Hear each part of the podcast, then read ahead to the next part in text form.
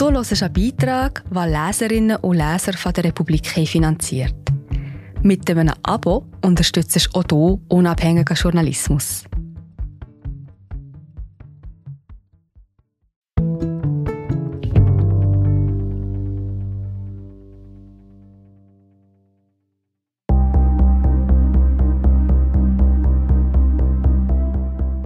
Forscher im 19. Jahrhundert die Erdwärme untersuchten und dabei den Treibhauseffekt entdeckten. Teil 1 unserer Serie über die Wissenschaftsgeschichte des Klimawandels. Geheimnisvolle Strahlen von Ariane Bastani, vorgelesen von Anatina Hess. In Orléans sitzt Ende des 18. Jahrhunderts Joseph Fourier hinter Gittern. Ein Idealist in seinen Zwanzigern, der von einer Regierung frei von Königen und Priestern träumt. Draußen tobt die französische Revolution. Nur knapp entkommt Fourier der Guillotine. Zurück in Paris widmet er sich seiner großen Leidenschaft der Mathematik. Er unterrichtet Analysis an der École Polytechnique in Paris. Schon bald folgt das nächste Abenteuer. Napoleon nimmt ihn als wissenschaftlichen Berater mit auf seinen Ägyptenfeldzug. Anschließend soll Fourier als Präfekt in Grenoble nach dem Rechten sehen. Doch Sümpfe trockenlegen und Straßen bauen entspricht nicht dem Gusto des Mathematikers. Und so widmet sich der Franzose, wann immer er Zeit findet, seiner Passion. Dabei macht er eine Entdeckung, welche die kommenden 200 Jahre Klimaforschung prägen sollte. Die obskuren Strahlen der Erde. Fourier untersucht, wie sich Wärme ausbreitet. Er will nachvollziehen, wie die Temperatur der Erde zustande kommt. 1824 fasst er seine Überlegungen zusammen. Die Wärme stamme aus drei Quellen, sagt er. Aus der Strahlung der Sonne, der kosmischen Strahlung und der Wärme des Erdkerns. Der französische Wissenschaftler erkennt, der Einfluss der Erdwärme auf die Oberflächentemperatur ist gering. Die Erdoberfläche erwärmt sich nicht von innen, sondern von außen. Auch die kosmische Strahlung der unzähligen Sterne im Weltall spielt eine untergeordnete Rolle. Die Temperatur, die auf der Erde aus dieser Strahlung resultieren würde, entspricht seiner Schätzung nach etwa jener der Pole. Es muss also die Sonne sein, die mit ihrer Strahlung den Großteil der Wärme erzeugt. Und weil die Sonnenstrahlung je nach Tages- und Jahreszeit stark schwankt, variieren auch die Erdtemperaturen. Allerdings muss es auch eine Abfuhr von Wärme geben, stellt Fourier fest. Ähnlich wie ein Glas unter dem Wasserhahn irgendwann überläuft, würde sich auch die Erdtemperatur infolge der permanenten Sonneneinstrahlung immer weiter erhöhen, wenn die Hitze nicht irgendwie abgegeben würde. Der Franzose, dem ein sehr eigentümliches Verhältnis zu Temperaturen nachgesagt wird, Fourier soll öfter in voller Anzugmontur in der Sauna anzutreffen gewesen sein, schlägt vor, die Erdwärme wird wieder als Strahlung abgegeben. Und zwar als unsichtbare Strahlung, als Chaleur obscure. Wie er herausfindet, spielt diese Strahlung für das Klima eine wichtige Rolle. Zuvor steht Fourier allerdings noch vor einem Rätsel. Warum bleibt es nachts, wenn keine Sonnenstrahlung auf die Erde trifft, trotzdem relativ warm? Warum ist Paris um Mitternacht nicht so kalt wie der Nordpol? Der Forscher ortet die Lösung des Rätsels in der Atmosphäre. Sie sei für die Sonnenstrahlen durchlässig, nicht aber für die unsichtbare Erdabstrahlung. Um seine Theorie zu illustrieren, bedient sich Fourier eines Experiments. Eine Vase, ausgekleidet mit schwarzem Kork und bedeckt mit Glas, wird in die Mittagssonne gestellt. Im Innern zeigt ein Thermometer an, wie heiß die Luft wird. Das Ergebnis, die Temperatur steigt über 100 Grad Celsius an. Fourier erklärt, das Sonnenlicht dringt ungehindert durch die Glasscheibe hindurch, nicht aber die Wärmeabstrahlung aus dem Innern der Vase. Das Glas hält diese unsichtbare Strahlung teilweise zurück. Fourier ist sich bewusst, dass die Analogie nicht ideal ist. Die Glasscheibe hindert nicht nur die Wärmestrahlung daran, aus der Vase zu entweichen, sondern verunmöglicht auch die Luftdurchmischung mit der Außenwelt. In der Erdatmosphäre kann die Luft im Gegensatz dazu frei zirkulieren. Dennoch hält sich die Versuchsmetapher bis heute, das Treibhaus. Die Frauenrechtlerin und der Bergsteiger. Was Fourier nicht beantworten kann, ist, welche Bestandteile der Atmosphäre die Glasscheibe des Treibhauses bilden. Wenige Jahrzehnte später werden dazu im angelsächsischen Raum neue Versuche durchgeführt. Und zwar von zwei Charakteren, die kaum unterschiedlicher sein könnten. Zum einen ist da Eunice Food. Die Amerikanerin ist eine gesellschaftliche Ausnahmeerscheinung. Mitte des 19. Jahrhunderts haben Frauen fast keinen Zugang zur Bildung, geschweige denn zur Forschung. Erst an wenigen Universitäten sind sie zugelassen. Doch im Bundesstaat New York weht ein progressiver Wind. Hier werden Sklaven auf der Flucht in die Freiheit unterstützt. Hier formieren sich erste Frauenrechtsbewegungen. Food, die in der Stadt Troy in New York lebt, ist Teil davon. Sie unterzeichnet ein Manifest zur Gleichstellung von Mann und Frau und lernt Chemie. Ihre Naturwissenschaft. Wir sind gerade wieder da. Ich bin Marie José, Wissenschaftsjournalistin bei der Republik. Und ich tue dich hier kurz stören. Mir gefällt bei der Republik, dass sie vertiefen. Es sind mehrheitlich Geschichten, die auf Hintergrund eingehen.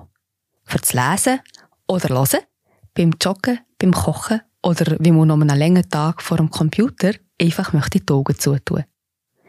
Wir sind werbefrei und nur von unseren Leserinnen und Lesern finanziert. Unter republik.ch slash hallo kannst du auch hier ein Abo lösen. So, und das war es auch schon mit der Störung.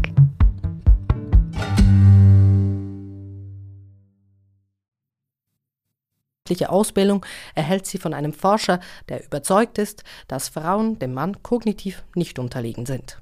Ihre naturwissenschaftliche Ausbildung erhält sie von einem Forscher, der überzeugt ist, dass Frauen dem Mann kognitiv nicht unterlegen sind. Food führt Experimente zum Treibhauseffekt durch. Sie füllt Glaszylinder mit unterschiedlichen Gasen und stellt diese in die Sonne. Dann misst sie die jeweilige Innentemperatur. Die höchste stellt sich im Zylinder mit Kohlensäuregas ein, wie Kohlendioxid damals genannt wird.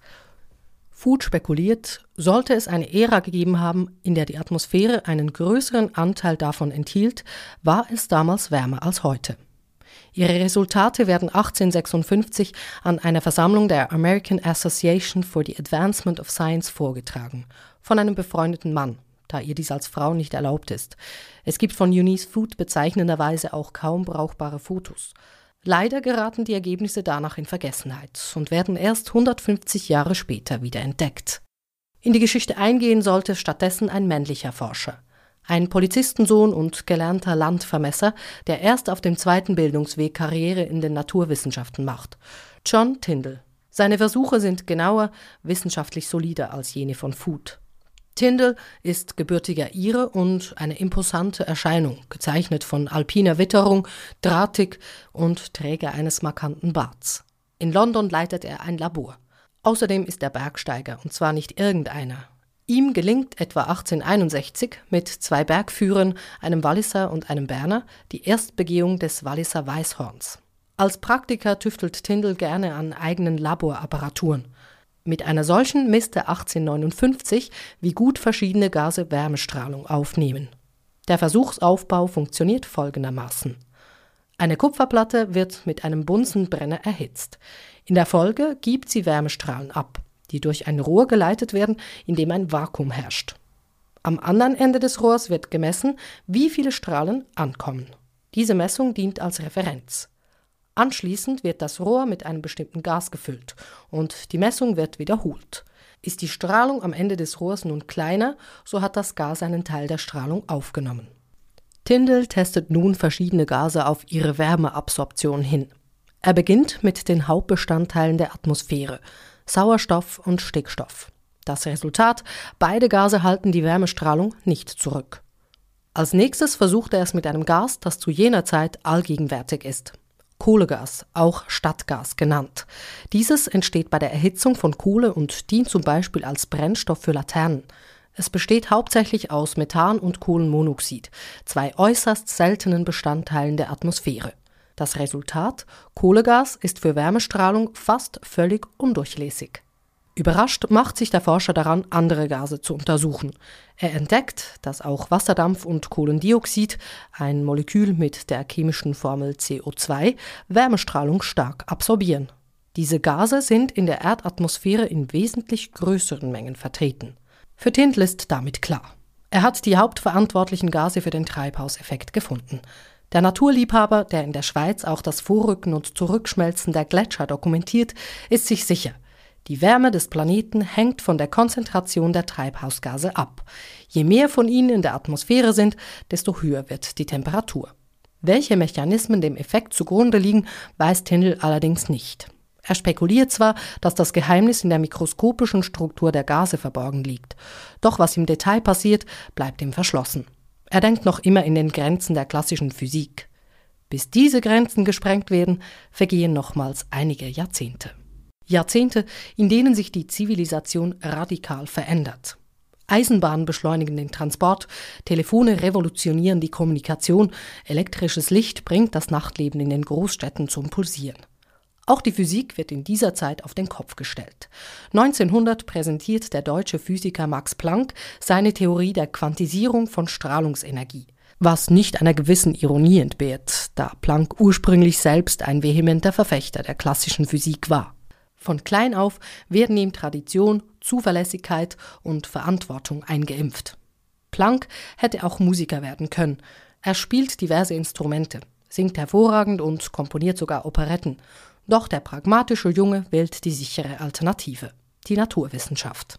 Planck wird Physiker und befasst sich mit Strahlung. Diese war bis dahin nicht zufriedenstellend charakterisiert worden. Theorie und Experimente widersprachen sich. Planck, der zu dieser Zeit an der Friedrich-Wilhelms-Universität in Berlin lehrt, bringt sie mit einer neuen Theorie unter einen Hut. Sie besagt, dass Strahlungsenergie in einzelnen Einheiten vorkommt, den Quanten. Diese sind wie kleine Pakete, die eine bestimmte Energiemenge enthalten. Wie viel hängt von der Temperatur der Strahlungsquelle ab.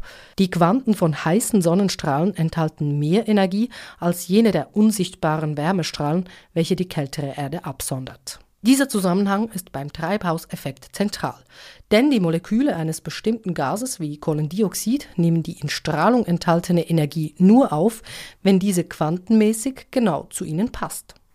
Bei der Sonnenstrahlung ist dies nicht der Fall. Ihre Quanten haben zu viel Energie, sie passt nicht zu den CO2-Molekülen. Diese bleiben im ruhenden Zustand und die Sonnenstrahlung dringt ungefiltert zur Erde. Bei der Wärmestrahlung der Erde ist dies der Fall. Die Strahlung transportiert genau so viel Energie, dass die CO2-Moleküle zum Vibrieren gebracht werden. Die Moleküle nehmen die Energie der Strahlen auf. Zwischen den Strahlen und den Molekülen in der Atmosphäre geht es also zu wie bei einem romantischen Dinner. Es funkt, wenn die Wellenlänge stimmt. Die Romantik währt in der Welt der Quantenphysik allerdings nicht lange. Nach einem Augenblick ist alles vorbei. Die Kohlendioxidmoleküle geben die absorbierte Strahlung sogleich wieder in alle Richtungen ab. Doch genau in diesem Augenblick passiert das Wesentliche, das den Treibhauseffekt ausmacht. Das Kohlendioxid in der Atmosphäre nimmt Wärmestrahlen der Erde auf und schickt einen Teil davon postwendend in die umgekehrte Richtung zurück, zur Erdoberfläche, von wo sie herkam. Und dort erwärmt diese zurückgeschickte Strahlung den Planeten. Wie stark genaue Vorstellungen davon hat die Wissenschaft zu Beginn der industriellen Revolution noch nicht. Doch je mehr Kohle in den Fabriken verbrannt wird, desto bedeutender für das Erdklima wird diese Frage. Der Mond bringt Licht ins Dunkel. Ganz am Ende des 19. Jahrhunderts nimmt sich der Frage ein behäbiger Schwede mit eindrucksvollem Schnurrbart an. Svante Arrhenius will herausfinden, wie sich die Temperatur auf der Erde verändern würde, wenn die Konzentration von CO2 in der Atmosphäre stiege. Keine leichte Aufgabe. Es gibt noch keine Satelliten, mit denen er dies messen könnte, und auch Laborinstrumente, mit denen die Konzentration des Gases genug präzis variiert werden könnte, stehen nicht zur Verfügung. Arrhenius einfallsreiche Lösung? Der Mond. Wie die Erde, so wird auch der Mond von der Sonne bestrahlt. Dabei wärmt er sich auf und gibt Wärmestrahlung ab. Diese Strahlung ist jener der Erde ähnlich. Ein vergleichbarer Anteil davon bleibt in der Atmosphäre hängen. Mondstrahlen bieten sich also für die Aufgabe des Schweden an, und so macht er sich Messungen bei unterschiedlichen Mondhöhen zunutze. Steht der Mond tief, so ist der Weg durch die Atmosphäre lang. Die Strahlen haben viel Treibhausgas durchquert. Steht der Mond hoch, ist der Weg durch die Atmosphäre kurz. Die Strahlen haben wenig Treibhausgas durchquert. Aus dem Unterschied ermittelt Arrhenius das Absorptionsvermögen von Kohlendioxid. Damit kann der Schwede berechnen, wie sich die Temperatur bei einer Veränderung der Kohlendioxidkonzentration verhalten würde. Eine sehr langwierige und penible Arbeit, die ein ganzes Jahr in Anspruch nimmt. Eine sehr langwierige und penible Arbeit, die ein ganzes Jahr in Anspruch nimmt doch eine willkommene. Zu jener Zeit verlässt ihn seine schwangere Frau Sophia, die er an der Hochschule kennengelernt hatte. Sie war dort seine Assistentin gewesen. Nach nur einem Jahr Ehe trennt sie sich von ihm und zieht auf eine Insel vor Stockholm. Aus der Ferne schreibt sie, wie glücklich sie ohne ihn sei und verbietet Arrhenius, den neugeborenen Sohn zu sehen.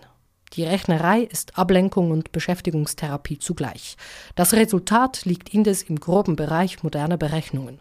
Arrhenius sagt eine Temperaturerhöhung von etwa 5 Grad Celsius voraus, sollte sich die Konzentration von Kohlendioxid in der Erdatmosphäre verdoppeln. Dass das Ergebnis aus heutiger Sicht einigermaßen realistisch ist, verdankt sich auch dem Zufall. Arrhenius macht viele vereinfachende Annahmen. Doch in der Summe neutralisieren sich die Fehler ziemlich genau.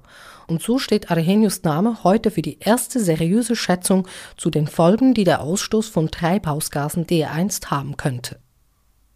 Die Erkenntnisse geraten in Vergessenheit. Bereits zu Beginn des 20. Jahrhunderts sind die physikalischen Grundlagen des Treibhauseffekts also bekannt. Gase in der Atmosphäre absorbieren die Wärmeabstrahlung der Erde, schicken die Strahlen zurück und wärmen die Erde dadurch auf. Strahlen und winzige Moleküle erwärmen den Planeten. Und der Mensch? Er könnte mit seinen Abgasen dafür sorgen, dass der Planet so richtig ins Schwitzen gerät. Doch darüber mag sich zu dieser Zeit noch niemand den Kopf zerbrechen. Die Atmosphäre wird als zu unermesslich betrachtet, als dass der Mensch darauf Einfluss nehmen könnte. Und so geraten die frühen klimatologischen Erkenntnisse in Vergessenheit. Für einige weitere Jahrzehnte, in denen die Menschheit enorme technische und wirtschaftliche Fortschritte erzielt, ohne zu realisieren, dass der Klimawandel schon Fahrt aufgenommen hat.